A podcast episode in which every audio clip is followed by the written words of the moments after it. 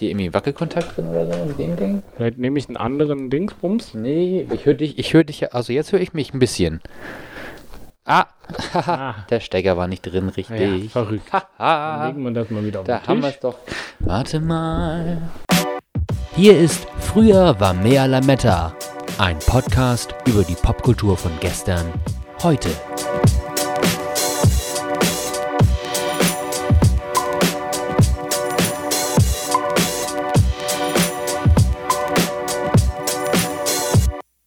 Es ist Anfang 2016 in Hamburg und hier ist früher war mehr Lametta. Man merke, dass wir uns in der Zeitangabe, also dass wir in der Zeitangabe immer unkonkreter werden. Nur weil Flo nicht weiß, wann er fertig wird, mit ihr die Folge zu schneiden. Das hast du jetzt gesagt, ich würde dir niemals solche, solchen Druck ausüben. Aber Philipp, das, was zählt, ist, wir sind zurück. Richtig. Wir sind zurückgekehrt. Passend zum Comeback der X-Files sind wir wieder da und halt- hielten das für den besten Ansatz. Richtig. Du hieltst das für den besten Ansatz. Ich hielt es für den besten Ansatz und habe dich so lange bequatscht, dass wir das machen wollen, bis du gesagt hast, ja Florian, wir machen's.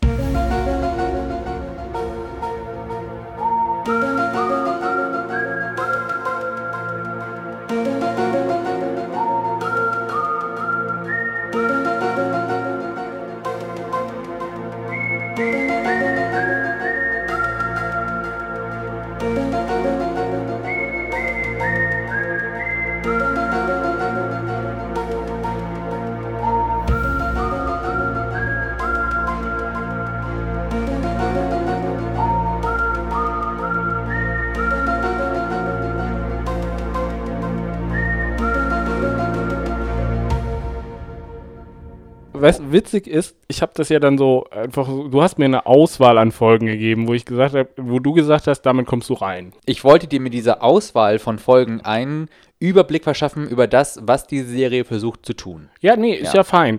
De, dann habe ich halt ähm, für alle, die es auch schauen wollen und nicht auf US-Netflix zugreifen können, es ist auch auf Amazon Instant Video, allerdings in, nur in SD. Und in 4 zu 3. Äh, genau. Ich habe das dann einfach so parallel, ich bin dann, habe dann so durchgesäppt, ne? Und dann war es irgendwann so, dass meine Freundin äh, irgendwann fragte, können wir das nicht nochmal von Anfang gucken? Also da war dann dieser, dieser, dieser Punkt erreicht, wo du, weißt, ja, das ist jetzt eine Serie, die könnte dir egal sein, aber du hast jetzt so viel gesehen, dass du den Kontext verstehen willst. Den Punkt hatte ich jetzt nicht. Und Akte X, alle unsere Hörer, die Akte X-Fan sind, es tut mir leid, es wird nicht meine Sendung. Ja, jetzt wollen wir mal nicht äh, so schnell dav davon eilen mit unseren persönlichen Meinungen. Richtig. Wollen wir noch mal ganz langsam anfangen, Philipp? Ja. Und mal kurz über Akte X und die Entstehungsgeschichte dieser Sendung kurz sprechen. Ja. Geschaffen wurde die Serie von einem gewissen Chris Carter, der relativ unauffällig war, was seine äh, Schreibaktivitäten anging, bis er den, den Pilotfilm dieser Serie verfasst hatte. Angelehnt hat er den an die Serien seiner Jugend, besonders die Serie Kolchak the Night Stalker, die es hierzulande, glaube ich, nicht in, ins Fernsehen geschafft hat, zumindest äh, nicht auf eine gewisse Popularität getroffen ist, basierend außerdem auch noch auf äh, den damals dominanten Polizeiserien wie zum Beispiel NYPD Blue, nur halt mit übernatürlichen Faktoren eingeschlossen. Ich finde halt, also heute, ich glaube, zu der Zeit damals ist es halt deutlich, wir hatten das ja vorhin kurz diskutiert, es ist ja zu der Zeit damals, glaube ich, deutlich, was heißt einfacher, aber du hattest einfach mehr Platz, eine Nische zu finden für so eine Serie. Also auch wenn du das jetzt, wie du das jetzt erzählt hast, ist das ja im Prinzip eine Weiterentwicklung schon bestehender Materialien mit neuen Elementen. Ja, Ja, aber diese Materialien lagen ja schon, also diese Kolchak-Sendung, die ist aus den 70ern. Ja, Und aber auch NYPD Blue beispielsweise. Sowas, es gibt Polizeiserien und ich meine, so Oh. nichts ist den Amis lieber als die FBI. Ähm, das Argument ist ja ähm, aber eigentlich, dass es damals der, der Konkurrenzdruck, also per se nicht so hoch war. Oh, nee, da muss ich dir absolut widersprechen. Echt? Ja, zu der Zeit, wo Akte exprimiert hat, hattest du ja eigentlich nur die fünf großen Sender. Mhm. Eigentlich damals sogar, na, sagen wir mal vier, weil The WB gab es noch gar ne? nicht so richtig. Also du hattest ABC, CBS, NBC und dann Fox als neuen, Ja. als neuen äh, Star am, Mhm. am, am Senderhimmel. So. Ja, okay, und dann hattest du halt nur irgendwie vier oder vier bis sechs Primetime-Slots, Damals hat HBO kaum äh, eigene Serien produziert. Das Ja. war mehr so äh, Pay-TV-Filme, äh, Pornofilme und Sportveranstaltungen.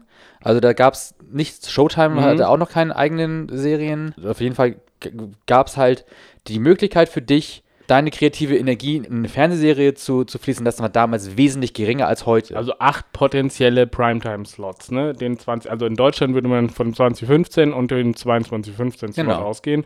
In Amerika ist es ja ein bisschen anders. Die sind ja nicht so hart gecapped. Da geht das ja teilweise schon 1930 los oder 21 Also Uhr. standardmäßig ist, glaube ich, ähm, ist dann 7, 8, 9, 10 für, Ja. Pri- für, für äh, ja, und Ja. ab 10 ist dann auf jeden Fall vorbei, weil dann danach kommen dann noch Late-Night-Shows und dann Ja. war es das. Ähm, und das war damals halt wirklich, wirklich hart. Und das merkst du auch, ist, wenn du mal überlegst, äh, ne?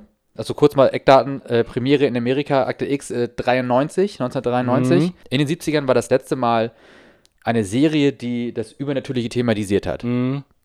Jetzt mal Twin Peaks ausgeschlossen, weil Twin Peaks hat damit definitiv geflirtet und war Ja. halt zwei Jahre, glaube ich, vor Akte X ähm, auf Sendung. Aber davor war das, das Thema super natürlich und Science Fiction im Primetime-Format raus. Also, also Science Fiction im Sinne von, von Monstern und Aliens und so weiter. Wann kam Star Trek? Nicht, das, das, darauf wollte ich gerade hinaus, so. dass zum Beispiel das Star Trek würde ich da jetzt mal rausnehmen. Ja. Jedenfalls Okay, über kurz ja, oder lang, mhm. Chris Carter hatte, glaube ich, ähm, relativ viel Glück, diese Serie irgendwie in, ins Primetime zu boxen.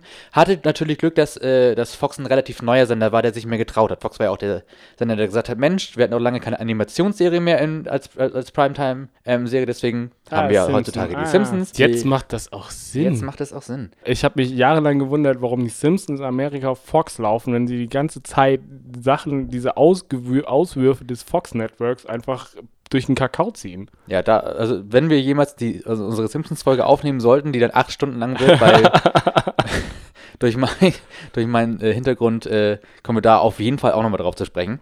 Aber ja, Glück für Chris Carter, dass äh, es Fox gab und er deshalb diese Serie auf die Beine stellen konnte.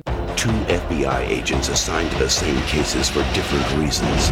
No explainable cause of death. Do you have a theory? You believe in the existence of extraterrestrials.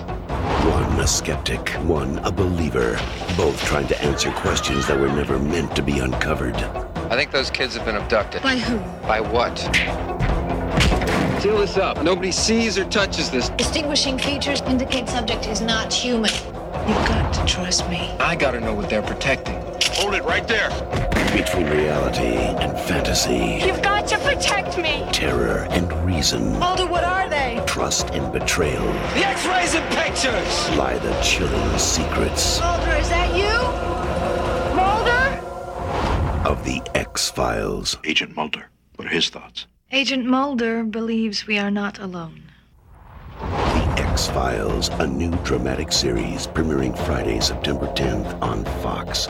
Gecastet wurden in den Hauptrollen David Duchovny als Fox Mulder Mhm. und ich glaube, es ist Gillian Anderson und nicht Gillian Anderson. Ja, okay. Ich glaube ich, ich bin mir nicht ganz sicher, aber auf jeden Fall können ja Mrs. 50-50. Anderson als Dana Scully. Ja. Beides FBI-Agenten. Er, der Gläubige, sie, die, die Zweifelnde.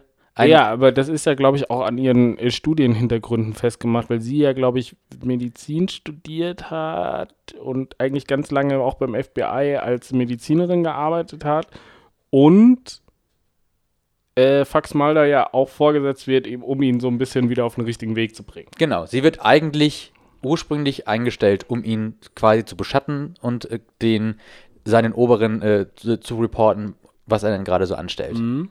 Und er generell, ich weiß, ich glaube, er hat Physik oder sowas studiert. Also er ist halt irgendwann, und das lernt man dann auch im Verlauf der Staffel, das lernt man auch, äh, wenn man nur sporadisch in die Serie reinsappt, dass er ähm, irgendwann abgedriftet ist, aber auch Teil oder, oder ein bisschen so eine Puppe von, äh, von einer größer angelegten Verschwörung ist. Und zwar ist er sozusagen eher so, dass man, dass man jemanden hat, über den man lachen kann, wo man diesen ganzen Quatsch abladen kann und jemand, also, ne, also someone to blame.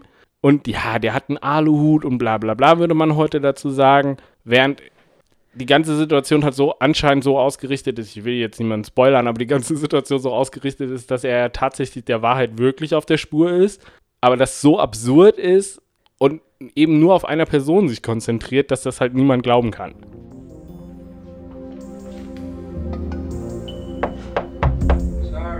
you down here, but the FBI's most unwanted.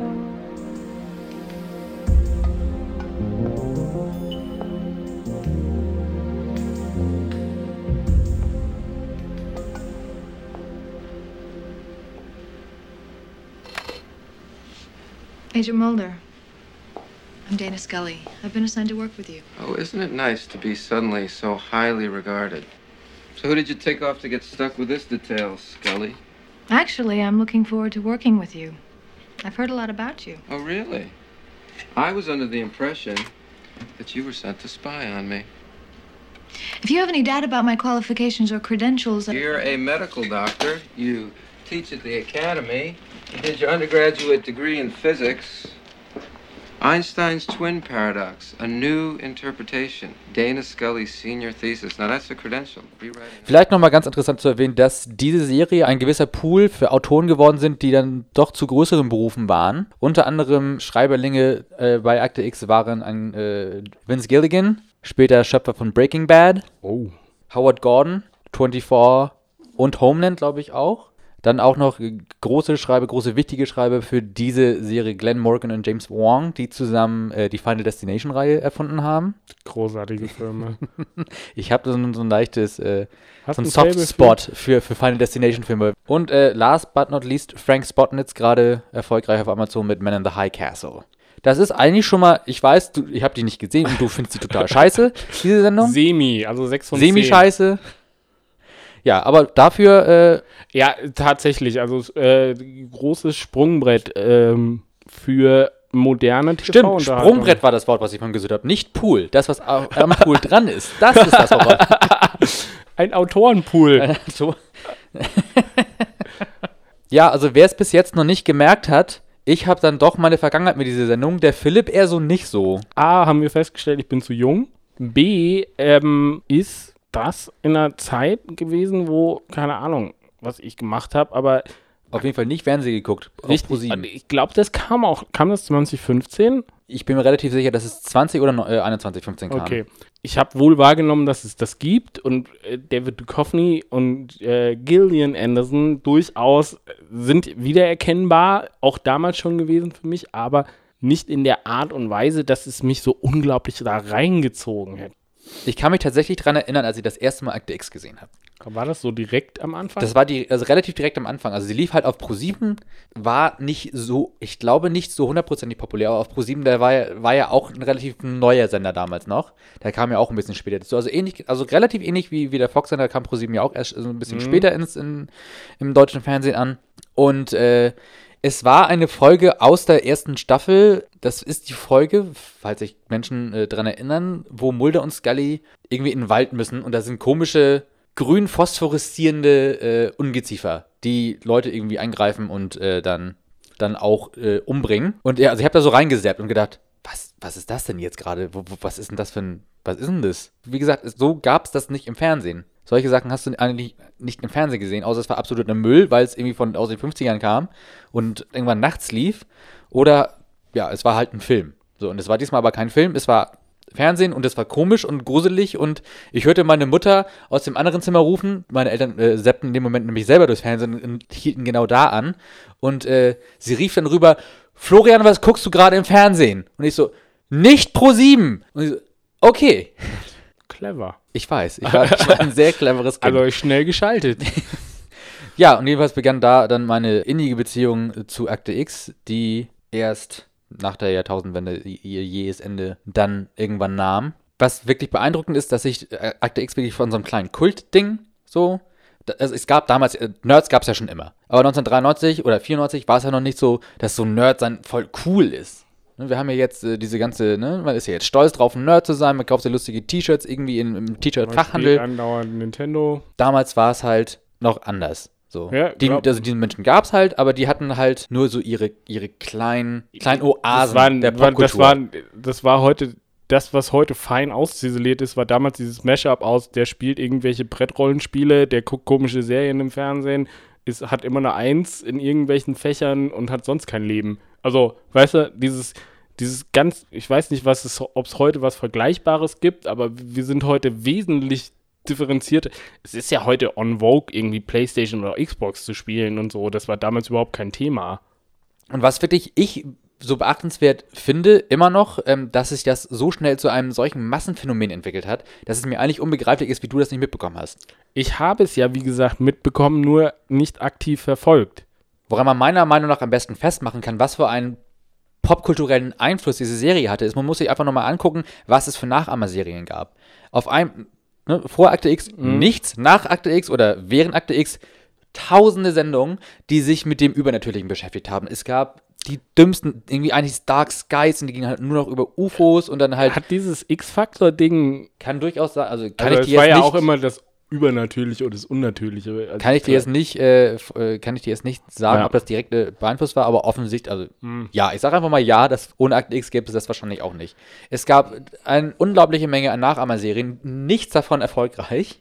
Ist dir Baywatch Nights ein Begriff? Irgendwas Baywatch Nights war eine, klingelt da. war eine, eine Spin-off-Serie von Baywatch, in der, in der ähm, David Hasselhoff in seiner Rolle als, als Mitch Ja. äh, eine Detektei, also so ein aufgemacht ja, ja, hat. mhm. So, da gab es halt eine Staffel von, die war total beschissen. Ja. Und dann kam halt Akte X und dann haben die gesagt, geil, wisst ihr, was wir jetzt machen? Jetzt machen wir Baywatch Nights, aber mit Aliens. Und dann gab es in der zweiten Staffel, kamen auf einmal die Aliens zu Baywatch Nights. Also das ist der Einfluss von Akte X damals gewesen. So populär wurde das irgendwann, dass du gesagt hast, Mensch, nee, unsere Serie, die retten wir jetzt einfach mit Außerirdischen. Aber ist es nicht sogar fast mehr ein Ritterschlag, wenn es um popkulturelle Einflüsse geht, wenn du. Ich muss nur gerade an die Simpsons-Folge denken und auf die diversen Gastauftritte und so weiter. Also, diese, das ist eine der wenigen Simpsons-Folgen, also auch mit der Melodie, das ist doch die, wo Mr. Burns so als grünes Alien. Das ist die, wo Mr. Burns, ja, wo sich am Ende rausstellt, dass, dass das Alien, was äh, die Leute denken, überall zu sehen, Mr. Burns ist da, glaube ich, irgendwie gerade. Und äh, auf kommen da nicht ist. auch beide drin vor? Mulder und Scully spielen eine große Rolle in dieser Serie, in dieser, in dieser Folge, Folge. genau. Ja. Und das ist doch viel mehr sogar noch ein Ritterschlag als gescheiterte Nachahmer-Serien, wenn in, in ein anderes popkulturelles Phänomen dich als Referenz benutzt.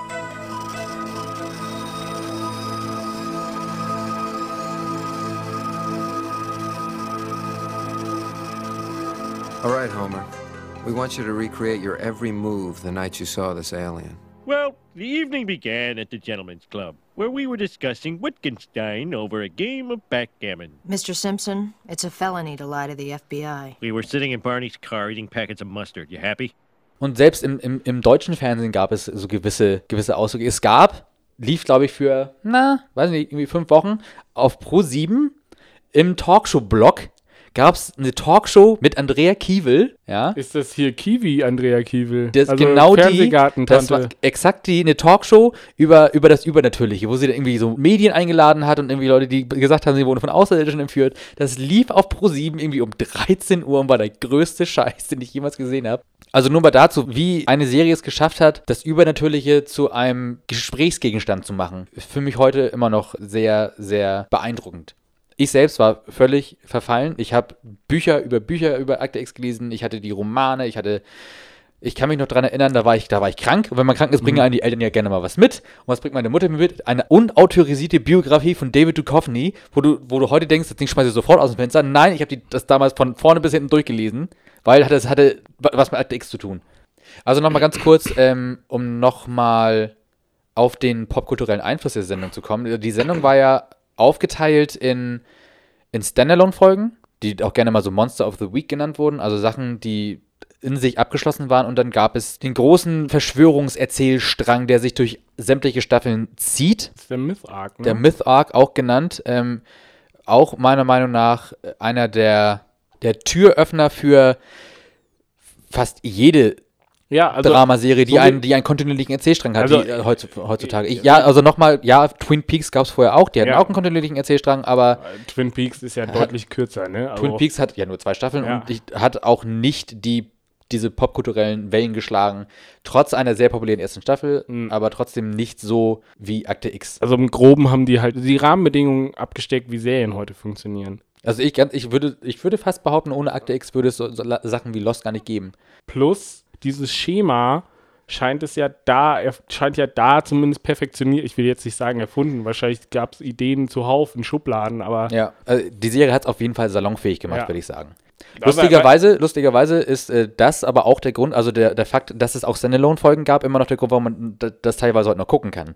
Weil diese, diese Verschwörungstheorien-Folgen, die kannst du alle in, den- in den Sack stecken und zum Mond schießen. Das ist halt das Problem bei solchen Sachen. Wenn, es, wenn du es irgendwann gegen die Wand fährst, fährst du alles gegen die Wand. Und Ja. du kannst auch nicht mehr zurückgehen und sagen, Mensch, damals habe ich noch, damals habe ich noch gedacht, das Ganze hat einen Sinn. So, das macht ja, Ja, vor allem, das ist ja das Problem, was Serien heute ja teilweise noch haben. Wir haben ja gerade einen Trend, wo Serien bewusst auf drei, fünf, acht Staffeln konzipiert werden. Und du kannst Und auch, äh, sorry, dass ich es einwerfe, dass innerhalb der Staffeln auch weniger Folgen produziert werden. Ja. Weil Akte X, 24 Folgen pro Staffel, ist ja kein Wunder, dass da Müll bei ist. Ja. Das kannst du ja gar nicht durchziehen. Du hast heute aufgrund dieser beiden Sachen, also dadurch, dass du ähm, den Trend hast zu abgeschlossenen Serien, in, in, also abgeschlossenen Serienuniversen, Geschichte ist zu Ende, Breaking Bad und so weiter, das hört auf, Sons of Anarchy hört auf, ähm, die wurden so geschrieben und so konzipiert. Und es wurde auch am Anfang der Staffel, also Breaking Bad, der Typ hat Krebs, der muss irgendwann abnippeln. Ähm, ne? Also man hätte das noch weiter spinnen können, ja, aber es, irgendwie hattest du das Gefühl, okay, es hört auf. Und ich finde das gut. Das ist, weißt du, und Akte X beispielsweise hat zwei Probleme, glaube ich. Einerseits, sie haben was ausprobiert, sie haben wirklich mal äh, die, äh, die Mittel gekriegt, wirklich was Langfristiges zu denken. Und dann kommst du irgendwann in diesen Modus, wie lange kannst du es noch ausreizen? Wie lange geht das jetzt noch? Bringst du es jetzt zu Ende oder melkst du die Kuh noch? Damals hatte die kreative Kraft hinter den Serien nicht die, die Macht, die sie heute haben. Fox hat, also ich glaube, also es, die Verträge wurden damals für, glaube ich, sieben Staffeln irgendwann gemacht. Und äh, dann sollte die Serie eigentlich enden. Ähm, David Duchovny ist dann ja auch ausgestiegen, hat mit einem Rechtsstreit, hat, hat Fox verklagt, weil er sagte, ihr bescheißt mir, ihr kriegt nicht genug Geld. Wurde dann, dann doch nochmal wieder zurückgeholt für die achte Staffel, weil für die Hälfte der Folgen der achten Staffel, in der neunten ist er, glaube ich, nur noch beim Ende dabei. Und das ist halt das Stimmt, Problem. das hab ich dann bist du da halt, äh, bist du da halt und dann sagst du, ja, äh, ich muss ja halt noch jetzt doch weitermachen. Und dann, dann denkst du natürlich noch, noch mehr Schluss aus. Und das merkt man Akte X total an, dass das sie irgendwann gesagt haben, scheiße, jetzt brauchen wir noch mehr Kack, den wir uns ausdenken Das müssen. sind so klassische Filler-Folgen, die nerven halt auch teilweise, ne? Also wenn du. Die Fillerfolgen sind aber auch nicht das Problem. Also nee, diese ganzen, nee dieser- nicht diese Monster of the Week. Es gibt halt einfach so Monster of the Du kannst aber auch nicht zehn, äh, zehn Folgen Monster of the Week hintereinander wegproduzieren, wenn du merkst, okay, Folge 11 oder 1 ist eine Storyfolge und 11 ist, da, da fehlt dann was. Um nochmal kurz auf diesen äh, Erzählstrang, diese Mythologie zurückzukommen. Es gab die damals ja auf Videokassetten. Da gab es im Jahr irgendwie, weiß ich nicht, vier oder fünf äh, VHS-Kassetten, die vor, vor der Ausstrahlung im deutschen Fernsehen auf den, auf den Markt geschmissen wurden, wo diese, äh, diese Mythology-Folgen gesammelt wurden.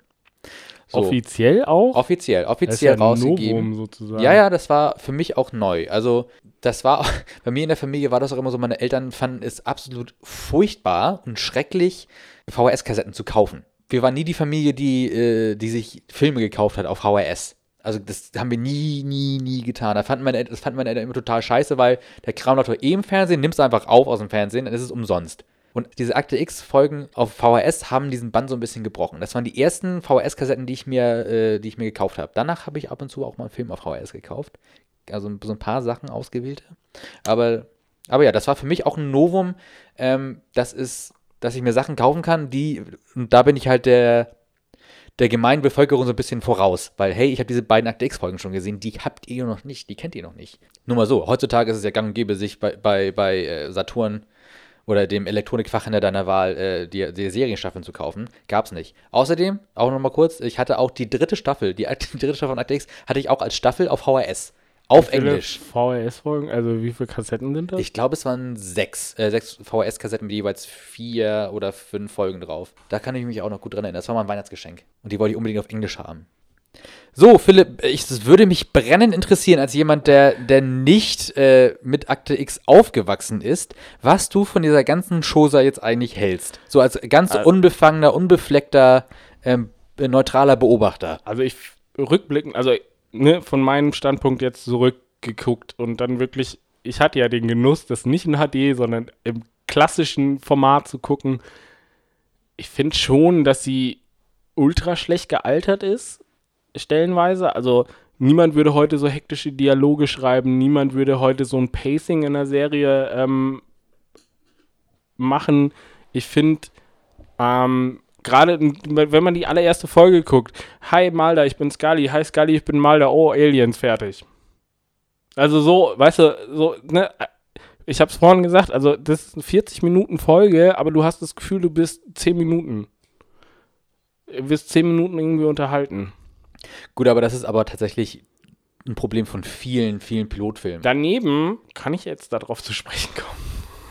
Philipp möchte gerne mal ein traumatisches äh, Erlebnis sprechen. Nur mal kurz im Hintergrund. Ich hatte Philipp am Anfang, um ihn auf diese Serie vorzubereiten, eine Auswahl an Folgen. Netterweise. Eine Auswahl an Folgen, äh, die ich für charakteristisch für diese Serie halte, einfach mal äh, zugeschickt. Eine davon ist die berüchtigte Folge Home, äh, zweite Folge der vierten Staffel, die äh, wahrscheinlich immer noch die berüchtigste und berühmteste Folge von Akte X. Witzigerweise habe ich ja danach erst festgestellt, dass die in, also im, im Vorlauf des Reboots kamen ja super viele, ey, ja, welche Folgen muss ich jetzt gucken und guckte Reddit voll davon. Diverse Newsportale in Deutschland haben das auch. Ich glaube, jede zweite äh, amerikanische Popkulturseite hat. äh, Ja, aber auch in Deutschland. Also Ja, die ja. haben halt einfach nochmal so eine Liste gemacht. Und witzigerweise ist diese Folge in jeder Aufzählung immer elementar. Hey, Sheriff, who lives in that house there? The Peacocks built that farm during the Civil War. Still has no electricity. They grow their own food. They raise their own pigs. They breed their own cows. Raise and breed their own stock. If you get my meaning.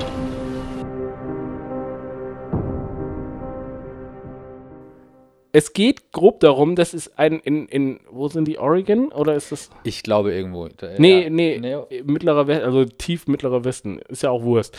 Also wirklich amerikanisches Hinterland. Eine Familie irgendwie seit Jahren, das erfährt man aber erst im Laufe der Sendung, Inzucht betreibt. Und ne, wie man, wie man das halt so kennt, ne, man degeneriert so über die Generationen hinweg. Diese Folge fängt aber damit an, dass in einem anders, dass auf jeden Fall in keinem Operationssaal dieser Welt ein Kind geboren wird, sondern auf einem Küchentisch. So ganz sieht, wenn es eine Heckenschere wäre, würde es mich jetzt nicht wundern. Dann wird dieses Kind rausgetragen und lebendig vergraben.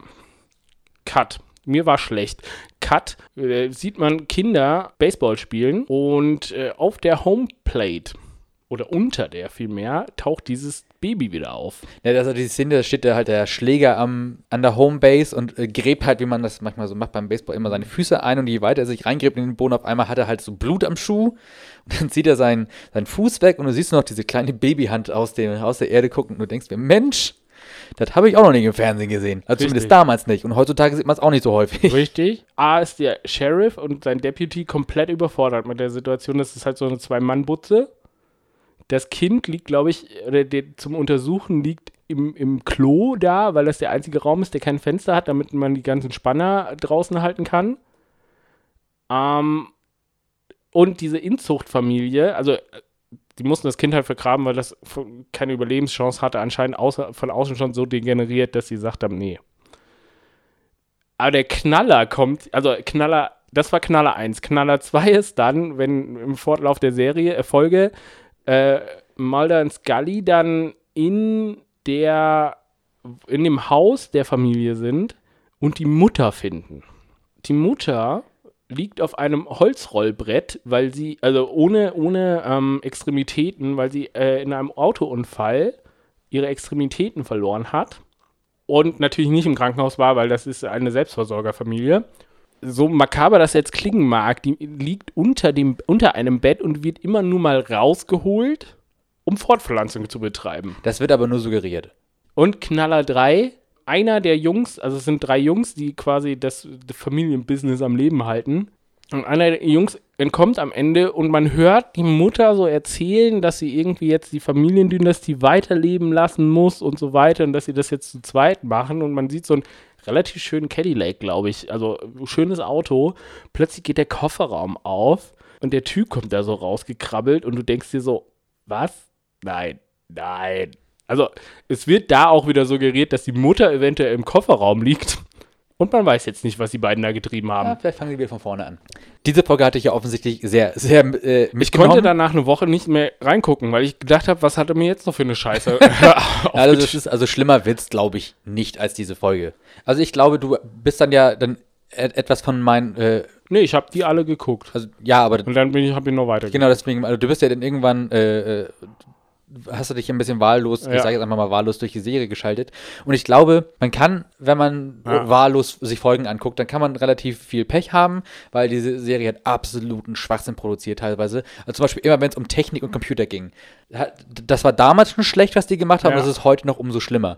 Aber, jetzt, aber jetzt mal einfach dein, äh, dein, dein Fazit, das du jetzt ziehst. Also ich kann, kann ganz ehrlich verstehen, das ist halt, war damals so ein Gamechanger einfach. Ne? Du hattest plötzlich eine andere Art der Unterhaltung. Du hattest wirklich langfristig angelegte Unterhaltung. Du hattest irgendwas, was dich mitnimmt, weil du selbst, wenn es hinten raus absurd wurde, wolltest du einfach wissen, wie das weitergeht. Und ich finde auch das Casting super. Also nicht nur von äh, Duchovny und äh, Anderson, sondern auch ähm, ihr Vorgesetzter, ich weiß jetzt nicht, wie der Typ. Skinner. Also der Schauspieler. Mitch Pileggi. Genau. Finde ich super, weil der irgendwie, der ist immer so ein bisschen dieses, wie, dieser Widerling-Typ. So, du weißt, glaube ich, du kaufst ihm nie so ganz ab, als dass er wirklich auf ihrer Seite ist. Generell, die, dieses Casting war super, da, da kamen so ganz viele Elemente zusammen, die das, diese Serie groß gemacht haben. Und wenn da nur ein Stein, glaube ich, schief gerutscht wäre, wäre es relativ schnell, wäre es schneller runtergegangen. Heute würde ich es mir immer noch nicht angucken. Also ich habe mitgekriegt, dass sie es rebooten und es hat mich trotzdem wenig interessiert. Also ich aus meiner Perspektive als ehemaliger äh, Superfan war relativ gespannt, wie ich so noch drauf reagiere auf diese ganzen Sachen und ich habe mir also da schon Sachen rausgepickt, von denen ich damals als meine Lieblingsfolgen gesprochen habe. Hatte die natürlich auch noch so ein paar Verschwörungsfolgen genannt, die ich persönlich nicht mehr als äh, Lieblingsfolge äh, bezeichnen kann.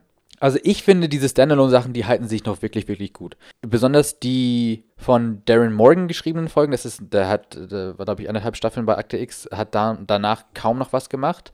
Das ist eine, das ist der Bruder von Glenn Morgan, der äh, auch lange für die Serie gearbeitet hat. Der hat sehr, der hat die Humor, äh, sehr humoristische Folgen geschrieben, leichten Hang zur Selbstparodie und äh, zu, zum Meta-Kommentar. Ähm, die sind immer noch wirklich super guckbar. Also ich würde, nee, würde sogar weitergehen. Ich glaube, das sind tatsächlich ähm, mit die besten Folgen, die das Medium Fernsehdramaserie äh, hervorgebracht hat. Also die, sind wirklich großartig. Bei den, wie schon angedeutet, die Verschwörungsfolgen, da kann ich nicht mehr mit. Also die sind erstmal, ich weiß, wie es endet und das ist im großen, großen Unfug. Und zweitens, äh, die sind meistens von Chris Carter selbst geschrieben und Chris Carter ist halt einfach, ähm, der ist nicht der beste Autor, vor allen Dingen nicht, wenn es um, um Dialoge geht. Was mich damals halt, äh, ich war da, ne, damals Teenager, äh, als ich das das erste Mal geguckt habe, hat mich das halt alles geflasht. Ne, finde ich alles geil. So wie ich mich als Teenager verstehe, war ich schon immer daran interessiert, so an dem, ja, was liegt dahinter? Ist das alles so, ne, wie sich's darstellt? Da muss es doch noch eine andere Ebene geben. Und deswegen fand ich das damals einfach auch Bombe vor allen Dingen die Dialoge, die, die Chris Carter in seinen Verschwörungsfolgen schreibt, die sind einfach äh, vager Scheiß. Ja, das sind äh, einfach, wenn du Mulder mal zuhörst, das ist eine Metapher nach der anderen, die, die null Sinn ergibt. Und damals, also damals ist es, ist es halt einfach für mich gewesen als Teenager, Wahrheit mit Tiefgründigkeit zu verwechseln. So, also ich dachte mal, das ist der, der eloquenteste Scheiß ever. Ja, so toll und äh, mysteriös. Und nein, das ist einfach vager Scheiß, weil der Typ einfach nicht wusste, was er tat. Und in, in, äh, deshalb sind diese Folgen für mich einfach, äh, fallen die flach. Kann ich mich nicht mehr für begeistern. Aber die, diese Standalone-Sachen, diese Monster, diese Monsterfolgen sind teilweise wirklich, wirklich, wirklich immer noch großartig. Das eins, also was mich wirklich auch noch äh, stört, ist die Musik die Musik, das ist halt diese, diese, das ist ja, das, das sind ja kaum Melodien, das sind nur Töne. Das kennst du, hast du Forgetting Sarah Marshall gesehen, den Ja. Film? Da gibt's, da ist er doch auch Filmmusiker und er erzählt, er, da rastet er doch irgendwann auch aus, weil er dann gerade wieder so eine neue Krimiserie ähm, vertont, wo er meint, this is all just tones, this is not music, this is tones. Oh, listen, Sarah Marshall's show sucks. Who cares? They do the music for that program. Well, psh, did I mention that the music rocks? That's very sweet of you. That's very sweet of you to say. You don't have to say that though. It's not music. There's no melody. It's just tones. Just dark, ominous tones. The masturbating dog killer is on the loose again. He'll kill the owner, but at least the dogs are happy. Bong. Also es versucht so- halt Atmosphäre zu erzeugen ähm, durch Keyboard-Sounds. So, das, das, also das hat, das holt mich tatsächlich auch teilweise raus, weil es einfach zu, zu cheesy wird. Gleichwohl hat die Serie wohl die bedeutendste und einprägsamste Titelmelodie. Eine, auf jeden Fall eine davon. Gab es damals ja auch als Maxi-CD. Also die- die. Akte X, Die ja. Akte X Hm. Titelmelodie hatte ich mir gekauft als Maxi-CD. Mich Und- wundert, dass die heute zum Reboot sich nicht irgendwie so ein Avicii hingestellt hat und da so oh ein Gott, den Dubstep-Remix der- von, von Akte Ja, das ist ansprichst, der Reboot. I'm here. Police us and spy on us. Tell us that makes us safer. We've never been in more danger. And do something about it, Mulder. This is my life. This is everything I believe in. You are on dangerous ground here. I know what I'm doing.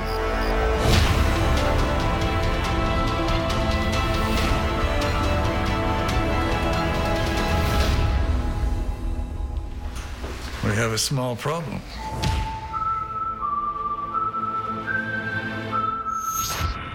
Also zwei Fragen an dich. Ja. A, als du das erste Mal von der, also ich nehme mal an, dass sie das in der Zeit von Ende der Serie bis heute quasi mehrmals diskutiert wurde oder länger. Es gab ja auch noch, es gab ja auch noch einen zweiten Film. Es gab einen Film, der ja während der Serie Ja, in die Kinos zwischen kam. fünf und sechs oder so. Zwischen Staffel 5 und 6. Ja. Und dann gab es ja 2008 den zweiten Akte X-Film. Und der war ganz schön Müll. Das war halt kein Verschwörungsfilm. Das war ein, das war eigentlich nur äh, Mulder und Scully fahren, na, fahrende nach einem Serienkiller und da war echt, also der war echt lahm. Das war, war ein besserer, also nee, das war ein schlechterer Serien Zweiteiler. Mhm. Also das war und da und das war auch ein Mörderflop, das Ding. Ja. Deswegen da dachte man, ja, okay, sie haben halt, die durften halt nochmal probieren und haben es völlig gegen, gegen die Wand gefahren. Jetzt ist das Ding erstmal erledigt. Dann gab es halt irgendwann äh, eine, eine Comic-Serie und die ist, glaube ich, irgendwie, glaube ich, letztes Jahr zu Ende gegangen. Und dann hat man ja schon, schon das Murmeln gehört, dass, äh, dass eventuell, erst sollte es einen neuen Film geben, einen dritten Film, der ist ja nicht zustande gekommen, aber dann, äh, weil jetzt ja auch gerade wieder die Zeit ist, wo viele Serien nochmal eine neue Chance geben. Es gab ja Mhm. die 24-Miniserie, Ja. es gab Heroes.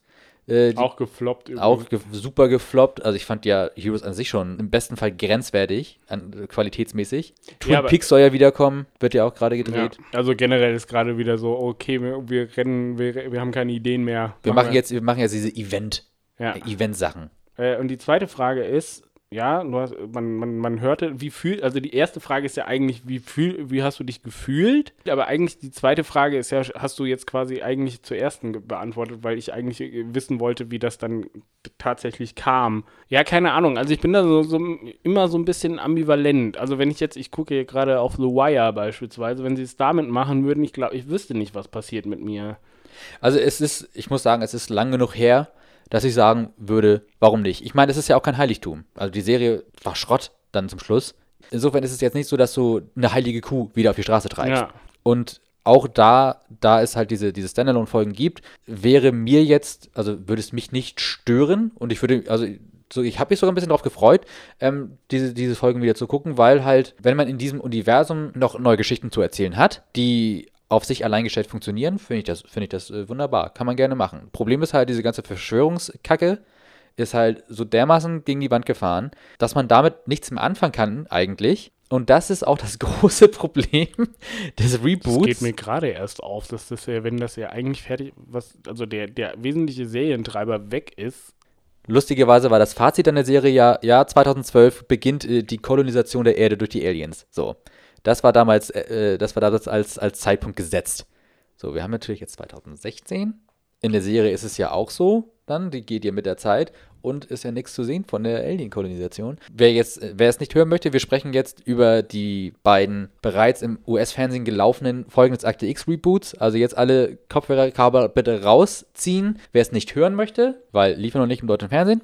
Und ich habe die ja auch nur gesehen, weil ich kurz einen Kurzurlaub in Amerika eingelegt habe für zwei Tage. Und sie da. Ich kann es äh, beweisen, ich habe ihn zum Flughafen gebracht. und wieder abgeholt. Ja, das war übrigens sehr nett von dir, Philipp. Vielen Dank. Philipp ist mein Uber. wie die, die erste Folge des, des Reboots verzweifelt versucht, um diesen Verschwörungsschlamassel rumzuschreiben, ist beachtenswert und deprimierend. Da fiel mir das wieder so auf, dass Chris Carter einfach nicht weiß, wie man Dialoge schreibt, weil das Ding erst, erst entweder was Exposition, also die haben dir nochmal erzählt, was äh, ne, neun Jahre lang passiert ist, oder halt äh, Floskeln oder halt vage Metaphern. So, das, war der, die, das waren die kompletten Dialoge der ersten, der ersten Folge. I need access to the X-Files. You tell me what this is about?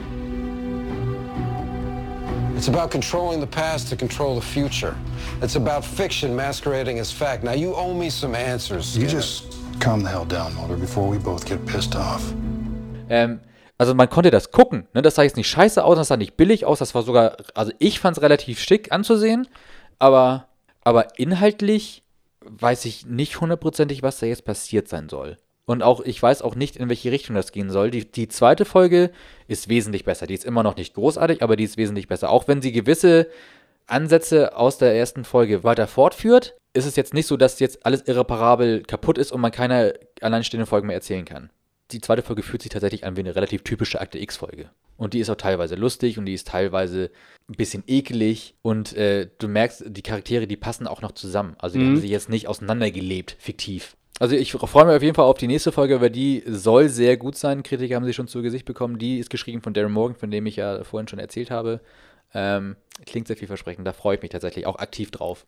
Ja, wir haben jetzt ja unsere Meinung kundgetan Ja. zu der ganzen X, äh, Akte X-Sache. Vielleicht sollten wir noch andere Menschen mal kurz zu Wort kommen lassen, Ja, ein Philipp. Novum bei früher war Ein, mir- ein Novum. Äh, Wir haben- der, der gute Philipp hat Ja. mal seine, seine Beziehung spielen lassen Das und klingt ein paar so, O-Töne als- ge gesammelt. Das klingt ja jetzt so, als hätte ich welche. Ähm, nee, ja, tatsächlich. Und zwar im, im, im Zusammenhang mit diesem Reboot kamen ja verschiedene ähm, Leute, die wieder drüber gesprochen haben, wie wir das heute getan haben, nur in Text- und Bildformat. Da haben wir jetzt äh, den Ole Reismann, den ihr vielleicht von, äh, dem Nachri von der Nachrichtenseite Bento kennt, der sich einmal kund, äh, kundgetan hat oder netterweise sich bereit erklärt hat, äh, einen O-Ton von sich zu geben. Mein Name ist Ole Reismann, ich bin Redaktionsleiter von Bento.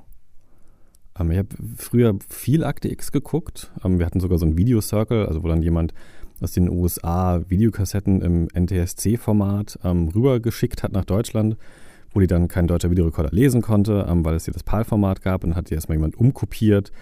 Ähm, und dann hat man dann irgendwann eine Kassette zugeschickt bekommen und musste die dann, konnte, dann gucken und musste die dann nach einem Tag irgendwie weiterschicken an den nächsten in der Liste. Ähm, was dann heißt, man hat irgendwie die Kopie der Kopie gesehen und sich davon nochmal eine Kopie gezogen und dann hatte man dann ganz grisseliges Bild. Ähm, das war für Akt X aber vielleicht gar nicht so schlecht. Ich habe dann irgendwann aufgehört zu gucken. Ich glaube, das geht ganz vielen so, ne? Irgendwann, also spätestens irgendwie nach, nach Staffel 6, wenn dann irgendwann Mulder anfängt zu verschwinden und so. Ich war dann irgendwann raus und habe dann auch irgendwann nicht mehr so richtig, also vielleicht irgendwann nochmal in, in Staffel 7 irgendwie diese, diese Cops Live-Episode oder so. Aber ich war dann irgendwann, bin ich da so rausgewachsen aus der Serie, ich weiß auch nicht. Ähm, ich habe jetzt gerade für einen Artikel auf Bento nochmal geguckt, ähm, was, was lohnt sich eigentlich aus der Serie und wie gut ist die eigentlich gealtert und habe mir so 10, 15 Folgen rausgesucht, wo ich sagen würde, so, ähm, wenn man sich dafür interessiert und das damals nicht so mitgenommen hat, so was, was kann man sich davon eigentlich angucken? Ähm, war ein bisschen überrascht, dass dann irgendwie, mich nervt die Musik mittlerweile sehr. Ähm, und ich glaube, wir erwarten heute, oder ich erwarte heute von Serien irgendwie noch immer einen Tick mehr und das muss alles irgendwie noch schlauer und mehr Meta sein. Da hat mich dann irgendwie so, äh, so House of Cards und Breaking Bad und Homeland, also es hat mich alles ein bisschen verdorben. Und Akte X hat damals vielleicht so die Grundsteine für diese ganzen Serien gelegt. Ähm, und sieht aber heute, also ich finde es einfach nicht, es hat nicht gut gealtert. Und die Neuauflage, jetzt die ersten Folgen, ähm, also es ist, fand das ein bisschen wie bei Star Wars, so es ist alles dabei für Leute, die damals Fan waren, also auch für mich, aber so richtig mit einer neuen Idee weiter. Ähm, und ganz schlimm fand ich es dann, als dann irgendwie die, die UFOs kommen und diese Computertricks sahen einfach sehr scheiße aus. Da wünsche ich mir dann irgendwie das Analoge zurück, wo das dann alles krisselt und die Tricks nicht so offensichtlich schlecht sind. Ähm, genau, aber ich freue mich natürlich irgendwie, äh, vier Folgen sind noch auf ähm, und werde ich natürlich trotzdem gucken. So, nach unseren äh, eingeholten O-Tönen Ja. wird es langsam an der Zeit, lieber Philipp, dass wir uns äh, dem Gestern abwenden und in die Sonne der Gegenwart schauen. In unserer fantastischen Kategorie. Dinge von heute sind auch ganz schön. Philipp, was hast du uns heute mitgebracht? Es ist ja so viel passiert, seitdem wir das letzte Mal Das aufhören. stimmt, Also, ja. es ist Da habe ich dir dir völlig recht. Ich könnte ja, dir 80 Sachen erzählen, die ich, ja, die ich also, gut finde. Ja. Aber ich mach's kurz und knackig. Ähm, The Nick, äh, Clive Owen als etwas exzentrischer äh, Chefarzt ein, des Knickerbocker äh, Hospitals in New York um die Jahrhundertwende. Und das Spannende an der Serie ist einerseits, dass die Medizin zu dieser Zeit unfassbar viele Sprünge macht und die Serie das so erzählt, als würde dieses Klinikum und Clive Owen der Vater dieser medizinischen Entwicklung sein. Also die Exper in der ersten Folge, also man muss ein bisschen Blut sehen können. Die erste Folge experimentiert, experimentieren sie an einem Kaiserschnitt, der schief geht. Ähm, und, und, tausend so Sachen irgendwie so, äh, sie da wird auch mit Kokain als Betäubungsmittel ähm, experimentiert. Es ist eine, also daneben ist die politische Lage oder die gesellschaftliche Lage eher noch so ein bisschen republikanisch, weil ähm, in, in der ersten Folge taucht ein vom Ruf her großartiger junger Arzt auf, der leider das Problem hat, eine dunkle Hautfarbe zu haben. Und das, also das Umfeld, in dem das Knickerbocker Hospital äh, entsteht oder gedeiht, ist eher rassistisch. Daneben ist Clive Owen, könnte mir fast vermuten, dass es seine Paraderolle wird. Naja, auf jeden Fall, wer Bock drauf hat, ähm, The Nick ist sehr, sehr großartig erzählt, sehr echt erzählt und hat anders als manch andere Serien nicht das Problem, dass du sehr lange brauchst, um reinzukommen. Also wer ist, ist auf jeden Fall was für Fans von Peaky Blinders, weil das ungefähr um die gleiche Zeit spielt. Ähm, und aber halt auf einer anderen Seite, äh, auf einem anderen Punkt äh, des Erdballs und sieht man so ein bisschen den Kontrast, die unterschiedlichen Entwicklungen. Es ist echt sehr schön erzählt. Florian. Philipp, ja, du hattest es ja am Anfang schon angedeutet. Es ist so viel in der Popkultur passiert in der, Letz-, äh, in der, letzten Zeit, also zumindest in der Zeit, in der wir nicht gepodcastet haben. Hätten wir diesen Podcast vor acht Wochen aufgenommen, hätte ich äh, von Aziz Ansari's äh, Serie Master of None und seinem Buch Modern Romance gesprochen. Hätten wir diesen Podcast vor vier Wochen aufgenommen, hätte ich jetzt äh, sehr viel über Making a Murderer gesprochen, über die äh, Netflix True Crime Serie. Ich glaube, dann wäre ja aber der eigentliche Teil kürzer als der Wahrscheinlich, deswegen ist es gut, dass wir das nicht tun. Aber da wir diesen Podcast heute aufnehmen, äh, möchte ich ganz kurz über die neue Serie Angie Tribeca sprechen. Von, äh, die ist, glaube ich, vor einer Woche ungefähr angelaufen auf TBS in Amerika. Ähm, das ist so ein bisschen äh, eine Neuauflage von Police Squad. Sagt ihr das was? Das war die Vorläuferserie von der Nackten Kanone, also auch mit Leslie Nielsen. Also äh, quasi die Nackte Kanone in Serienform super quatschig, super dumm, aber unglaublich lustig. Und genauso ist Angie Tribeca. Äh, in der Hauptrolle äh, Rashida Jones, bekannt aus verschiedenen äh, Fernsehrollen, kreiert und produziert von Steve Carell und seiner Ehefrau. Ja, und diese Serie ist einfach äh, unglaublich dumm. Also es ist, ein, es ist eine Persiflage äh, von aktuell gängigen Polizeiserien, CSI, NCIS, der ganze, ganze das Schwachfug. Hört sich aber sehr gut ja. an, sehr wichtig und, und sehr äh, richtig. Also diese die Sendung ist einfach dumm. Also die ist so dumm, dass es wirklich auch lustig ist. Und es gibt auch äh, die, die Witzdichte in dieser Sendung, das ist schon fast Simpsons-Level, wo alle 10 Sekunden ein Gag ist. Die sind nicht, die, die landen nicht alle, die sind nicht alle gut, aber es kommt so schnell der nächste Gag, dass du da gar nicht drüber reflektieren kannst, dass der ja eigentlich gar nicht so witzig war, weil der nächste ist wieder geil. Also großartig, äh, wärmst, wärmstens zu empfehlen. Ähm, muss man halt mal gucken, wo man sie findet. Aber die Mühe lohnt sich, meiner Meinung nach. Ja, Philipp, Jetzt der erste Podcast im neuen Jahr ist in der Tüte. Wie fühlst du dich? Gut. Ja, also, ich, meine ich Stimme auch. macht langsam die Biege, aber. Aber hey, ihr könnt uns finden auf Facebook unter facebook.com slash war mehr Lametta oder einfach äh, früher war mehr Lametta Podcast im Facebook suchen. Ihr könnt uns E-Mails schreiben unter warmehrlametta at gmail.com. Mhm. Wenn ihr lustig seid, könnt ihr uns auf Twitter folgen unter warmehrlametta. In diesem Sinne. Regenrinne. Bis dann. Tschüss.